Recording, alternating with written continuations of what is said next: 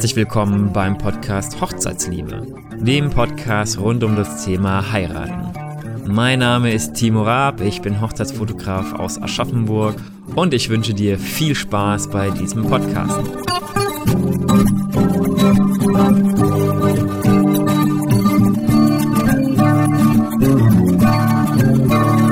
Herzlich willkommen zu einer neuen Folge des Hochzeitsliebe Podcasts. Und als allererstes, als allererstes möchte ich mich bedanken bei allen Zuhörern.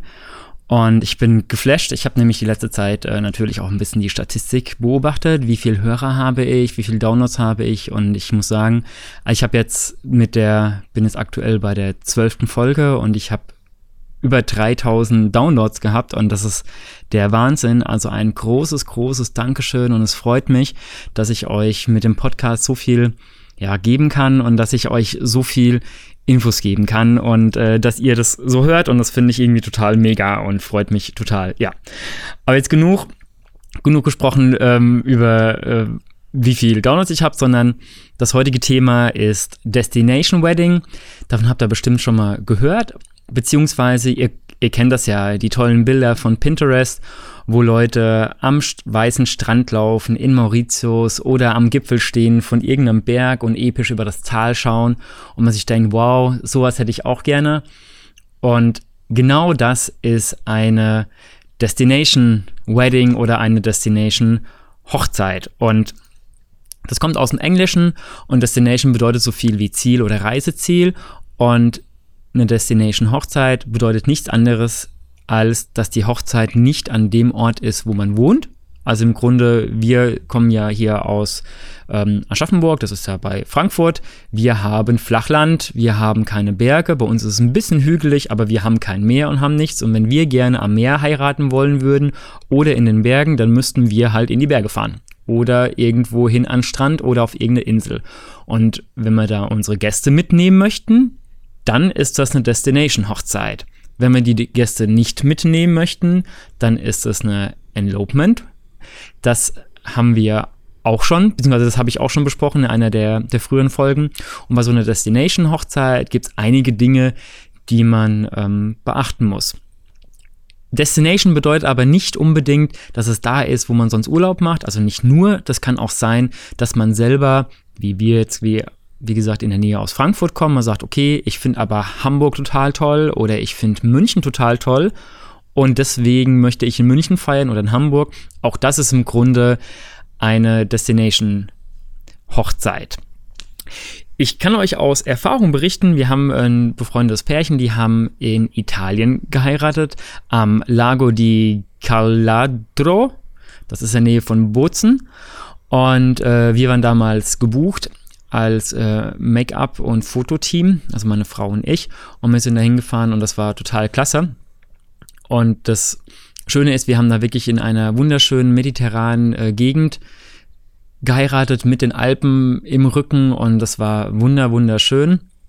Und das Brautpaar hatte im Grunde eine Handvoll Gäste mit dabei. Also das war wirklich die direkte Family und Freunde waren da eingeladen.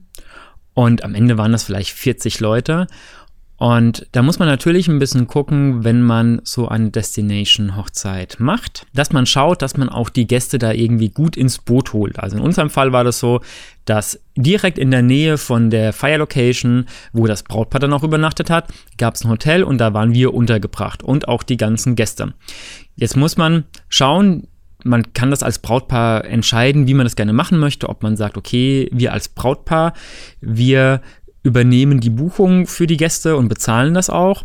Oder man sagt, wir als Brautpaar machen das nicht. Das müssen schon die Leute selber machen. Die müssen da hinreisen und müssen selber bezahlen. Da muss man ein bisschen gucken, wie man das finanziell gewuppt bekommt und wie man da grundsätzlich dazu steht. Ob man sagt, okay, wir heiraten an einem wunderschönen Ort, da wo andere Leute Urlaub machen. Wir laden die Leute so und so ein und wer kommen mag, kann, kann kommen, muss das aber dann selber zahlen. Oder wir sagen halt, okay, wir laden Leute ein und weil wir so weit weg feiern, übernehmen wir das. Ich hatte mal ein paar aus ähm, Dubai, die haben hier in Deutschland geheiratet und die, das Hochzeitspaar selber kam aus Deutschland und die haben auch Gäste gehabt aus der ganzen Welt, auch aus Dubai und die haben zum Beispiel sogar den Gästen den Flug bezahlt. Weil das am Ende deutlich günstiger war, als in Dubai zu feiern, weil Dubai wohl unglaublich teuer ist, wenn man da feiern möchte und heiraten möchte. Und deswegen haben die gesagt, wir heiraten hier in Deutschland und wir fliegen unsere Gäste ein, weil es kommt uns am Ende günstiger, als wenn wir in Dubai feiern. Verrückte Welt, aber sowas gibt's. Die Nachteile oder die Problematik, die sich an so einer Destination-Hochzeit mit auf, ach, ähm, beziehungsweise die Probleme, die da aufkommen können, liegt schon ganz am Anfang mit der Planung. Die Planung ist natürlich, wenn ich jetzt in Italien eine Hochzeit feiere und wohne aber hier in Deutschland, ist es natürlich schwierig, in Italien zu planen.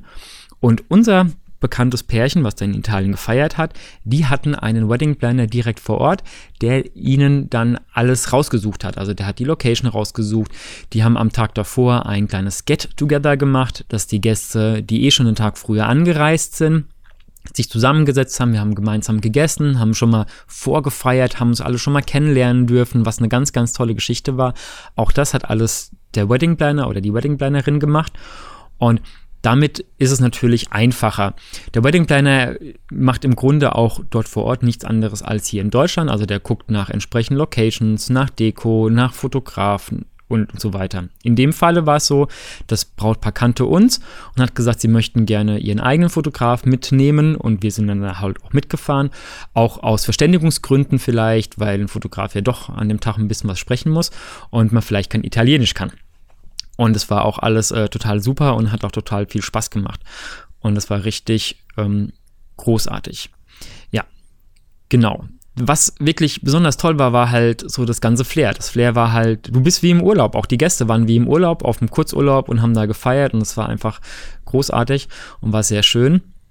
Und ja, genau. Also darum ging es mir heute, um einfach mal kurz zu zeigen, was ist eine Destination Wedding, eine Destination Hochzeit, äh, wie läuft es dann ab, was muss man beachten, auf was muss man äh, gucken und wie kann man das am besten umsetzen. Und ich hoffe, ich habe euch damit auch weitergeholfen und mögliche Fragen beantwortet.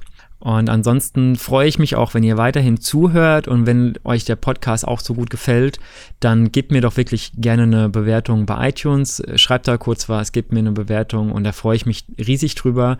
Wenn ich die lese, da geht mir immer mein Herz auf und ja, ich wünsche euch eine schöne Planungszeit und wir hören uns nächste Woche wieder, wenn es wieder heißt Podcast Hochzeitsliebe, dann wieder mit einem Interview und ja, bis dann. Ciao.